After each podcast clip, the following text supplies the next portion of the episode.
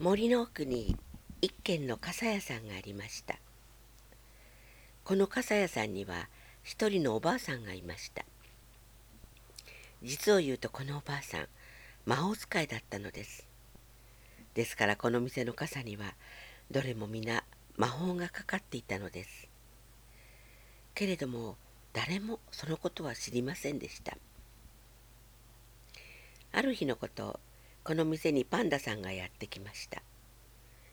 急に雨が降ってきたので傘屋さんに駆け込んできたのです。そして「傘をください」と言うとおばあさんはパンダさんに傘を一本くれました。そして「その傘を差すと楽しいことがあるよ」とそう言ったのです。パンダさんが「楽しいことって何ですか?」と聞くと「傘を差して森の中を歩いてごらん。すぐにわかるよ」とそう言ったのです。店を出るとまだ雨が降っていたのでパンダさんは傘をさして森の中を歩き始めました。するとしばらくしておいしいパンの匂いがしてきたのです。あれ？森にはパン屋さんなかったのにとそう思い辺りを見回してみましたがやっぱりパン屋さんはありませんでした。ところがふと見てみるといつの間にか片方の手にカゴを持っていたのです。そしてカゴの中にはメロンパンが入っていました。パンダさんびっくり。そしてしばらくすると今度はブドウパン。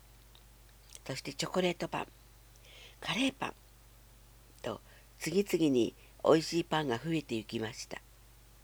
そして家に着いた時にはカゴの中にはおいしいパンがいっぱいになっていました。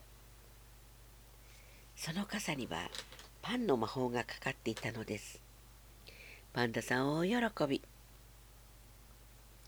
次の日傘屋さんにやってきたのはクマさんです。クマさんも何も知らずに普通の傘だと思っておばあさんからもらった傘をさして森の中を歩き始めました。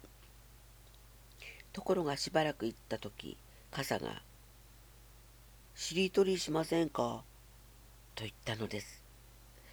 クマさんは傘が話しかけてきたのでびっくり。その傘にはしりとりの魔法がかかっていたのです。でもクマさんはしりとりが大好きだったので「いいよしりとりしよう」と言いました。すると傘が「それでは始めます」と言うと「かさ」と言ったのでクマさんはすぐに作家なと言いました。そしてしりとりが始まったのです。かさ作家な波ミルククマあ僕になった。クマさん大喜び。すると傘が「私になるしりとりもしたいです」というのです。そこでクマさんが「クマ」と言うと傘が「まり」と言ってまたしりとりが始まりました。くま、まり、リス、スイカ、傘。あ、傘になった。傘大喜び。その日は家に着くまで、くまさんと傘はいろいろなしりとりをしながら帰りました。とっても楽しくて熊さん大喜び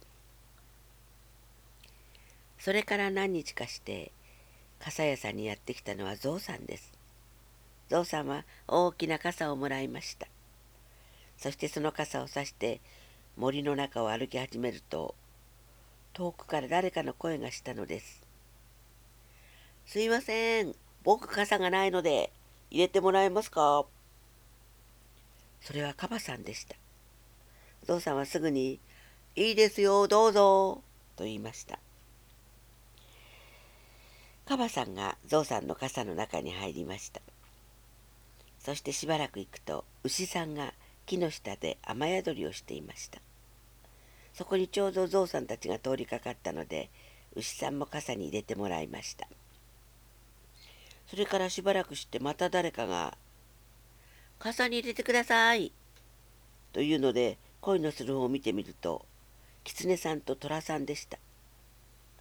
ゾウさんは狐さんたちが傘に入ると少し傘の中が窮屈になるなと思いましたが少し窮屈になるけどどうぞと言いました。狐さんたちは喜んで傘の中に入りました。ところがどうしたわけか。傘の中は窮屈にならないのです。ゾウさんは何でだろうと不思議に思いました。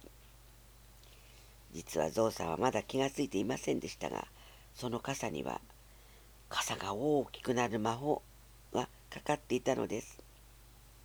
誰かが傘の中に入るたびに傘はどんどん大きくなっていくのです。けれどもゾウさんは普通の傘だと思っていたのでこの魔法には全く気がついていませんでした。けれどもそれから間もなくキリンさんとゴリラさんが傘の中に入ってきた時にそのことに気がつきました。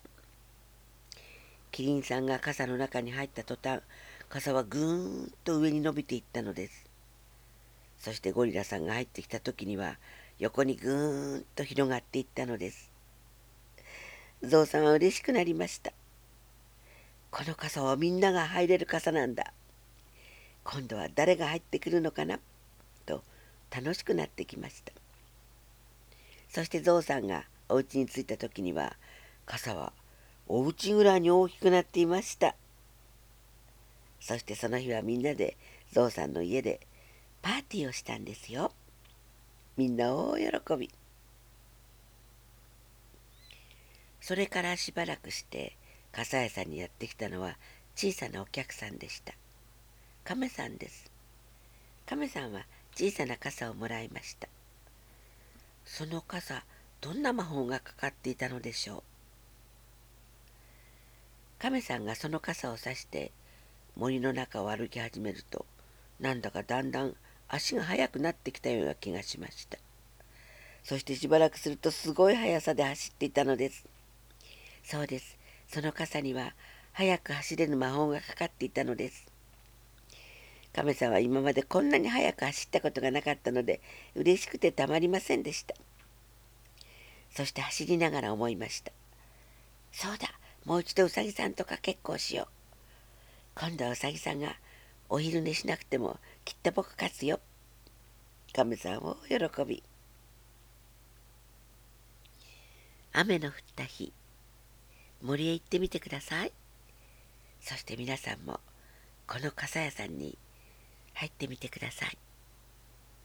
どんな魔法がかかった傘があなたを待っているのかな？